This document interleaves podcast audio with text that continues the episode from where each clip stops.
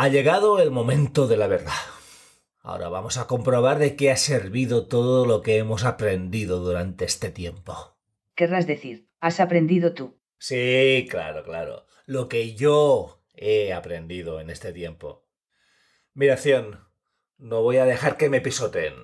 Voy a plantar cara. Con tus conocimientos y mi iniciativa seremos imparables. Sí, pero en cambio con tus conocimientos y mi iniciativa no creo que vayamos muy lejos. Esto es Yo me opongo, el podcast que te ayuda a superar oposiciones.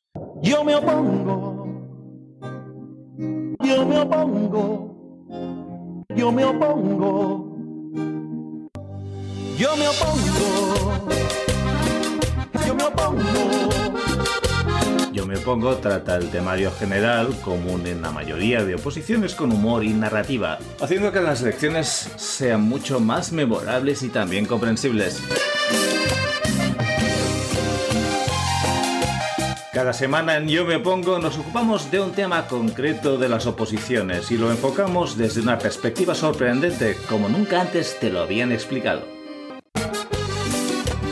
Capítulo 8 de los derechos fundamentales y las libertades públicas. Artículos 23 y 24.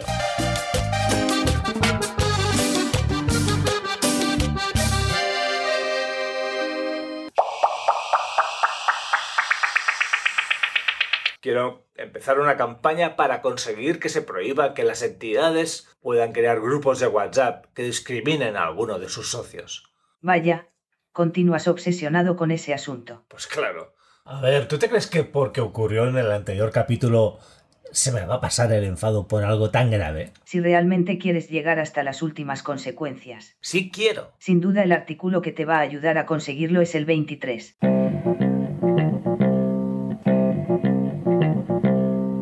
Artículo 23.1. Los ciudadanos tienen el derecho a participar en los asuntos públicos, directamente o por medio de representantes, libremente elegidos en elecciones periódicas por sufragio universal.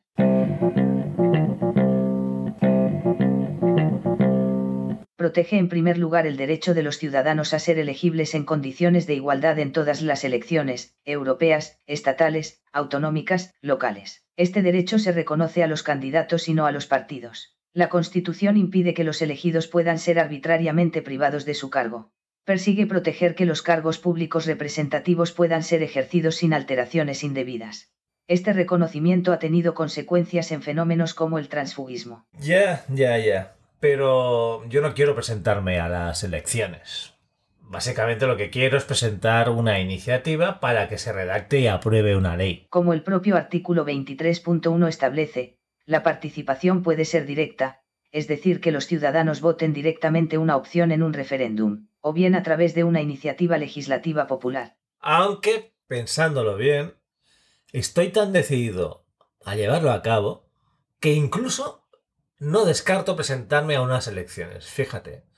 O quizá incluso también presentarme a unas oposiciones para convertirme en un alto funcionario público. Pues en ese caso, te recomiendo que repases el artículo 23.2.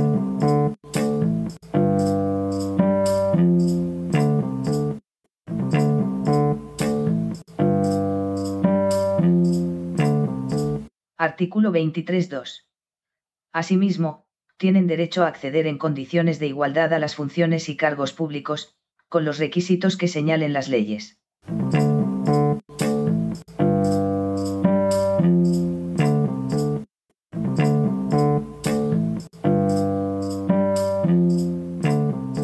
Este segundo apartado del artículo garantiza que el acceso a las funciones públicas se realice respetando las exigencias de igualdad, mérito y capacidad.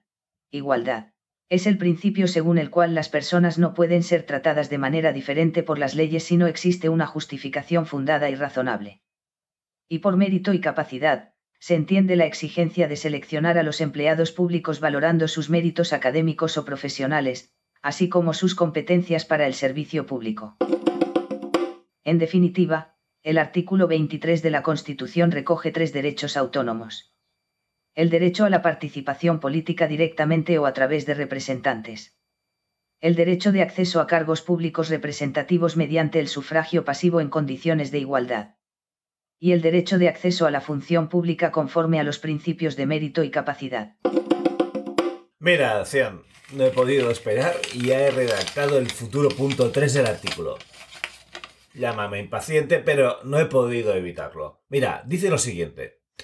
Queda terminantemente prohibido que ninguna entidad o asociación, especialmente la charanga de carnaval del barrio del Verdel, discrimine a alguno de sus socios, no incluyéndolo en los grupos de WhatsApp, especialmente si se trata de Fausto Galindo Vázquez, es decir, yo mismo. Ya veo. Va, dime tu sincera opinión. ¿Qué crees que pensarían los padres de la Constitución? No sé qué dirían los padres, pero yo como su hija virtual creo que no estaría nada mal que existiera un artículo así. Si la Constitución incluyera un apartado de despropósitos y chistes. Pero desgraciadamente para eso que tú llamas artículo no es así.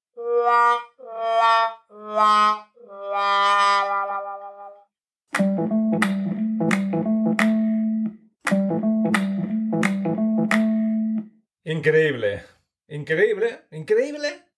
No te vas a creer lo que me acaba de ocurrir. Si me dieran un gigabyte de memoria extra por cada vez que he escuchado eso, ahora mismo sería una supercomputadora. Que sepas que para mí ya lo eres. Ah, pero volviendo a lo que te estaba diciendo, ¿te acuerdas de aquel vecino del dron que no paraba de fisgonear? Sí, el que comentamos en el capítulo 5. Sí, sí, el mismo. Pues resulta que el otro día, que yo ya estaba cansado de oír ese zumbido todo el rato encima de mi cabeza, pues estaba regando las plantas y se me ocurrió darle un manguerazo a su dron. Y no te puedes imaginar lo que ha ocurrido. Resulta que va el tío y me demanda. Sí, sí, encima me demanda.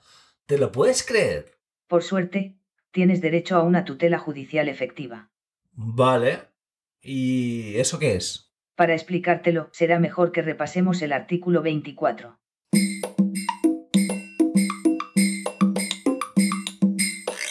Artículo 24.1. Todas las personas tienen derecho a obtener la tutela efectiva de los jueces y tribunales en el ejercicio de sus derechos e intereses legítimos, sin que, en ningún caso, pueda producirse indefensión.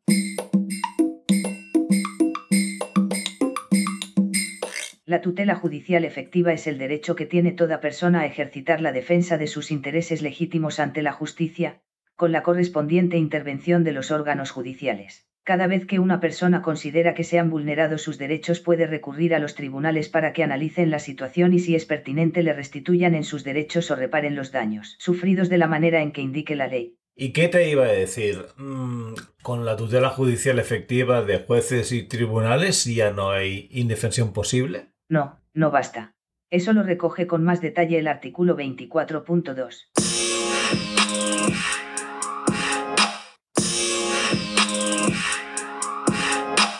Artículo 24.2. Asimismo, todos tienen derecho al juez ordinario predeterminado por la ley, a la defensa y a la asistencia del letrado, a ser informados de la acusación formulada contra ellos, a un proceso público sin dilaciones indebidas y con todas las garantías, a utilizar los medios de prueba pertinentes para su defensa, a no declarar contra sí mismos, a no confesarse culpables y a la presunción de inocencia. La ley regulará los casos en que, por razón de parentesco o de secreto profesional, no se estará obligado a declarar sobre hechos presuntamente delictivos.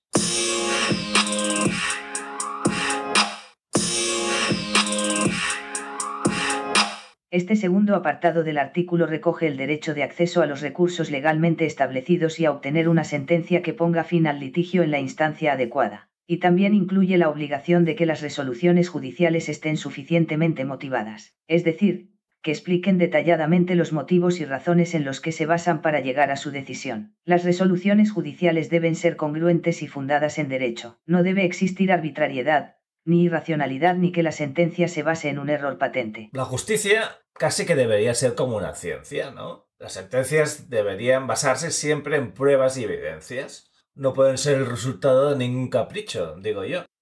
Eso es y las explicaciones incluidas en la sentencia deben dejar clara la ausencia de arbitrariedad.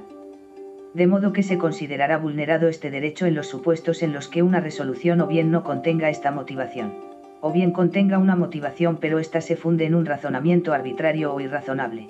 Además, el artículo 24.2 declara el derecho a la invariabilidad e intangibilidad de las resoluciones judiciales. Es decir, Estas no pueden variar su contenido si no es a través de los recursos legalmente establecidos. En este artículo también se establece el derecho a que se cumplan las resoluciones judiciales.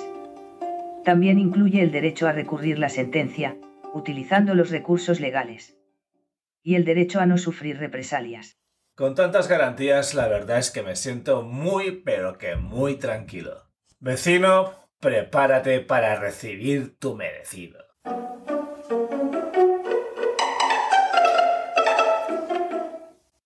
¿Cómo ha ido el juicio? No me hables. La sentencia dice que el espacio aéreo es titularidad del Estado, no de cada propietario de un terreno. Por lo que si pensaba que alguien me vigilaba, con un dron tendría que haber denunciado el hecho a las autoridades. Total, que me toca comprarle un nuevo dron para que siga incordiándome. ¿Tú te crees? No me extraña que lo llamen fallo judicial. Más que fallo, es una... Perdón, quería decir poponada. ¿Y ahora qué? ¿Qué dice la Constitución de un caso como el mío? Lo mejor será echarle una ojeada al artículo 25, pero antes deberías calmarte un poco. Si te parece lo dejamos para el próximo episodio. Sí, sí, mejor será.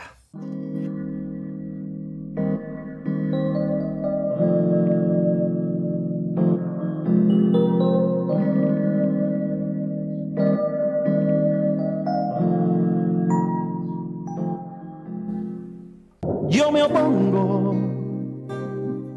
Yo me opongo. Yo me opongo.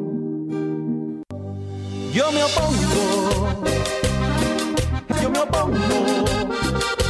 Yo me opongo trata el temario general, común en la mayoría de oposiciones con humor y narrativa, haciendo que las elecciones sean mucho más memorables y también comprensibles. Cada semana en Yo me opongo nos ocupamos de un tema concreto de las oposiciones y lo enfocamos desde una perspectiva sorprendente como nunca antes te lo habían explicado.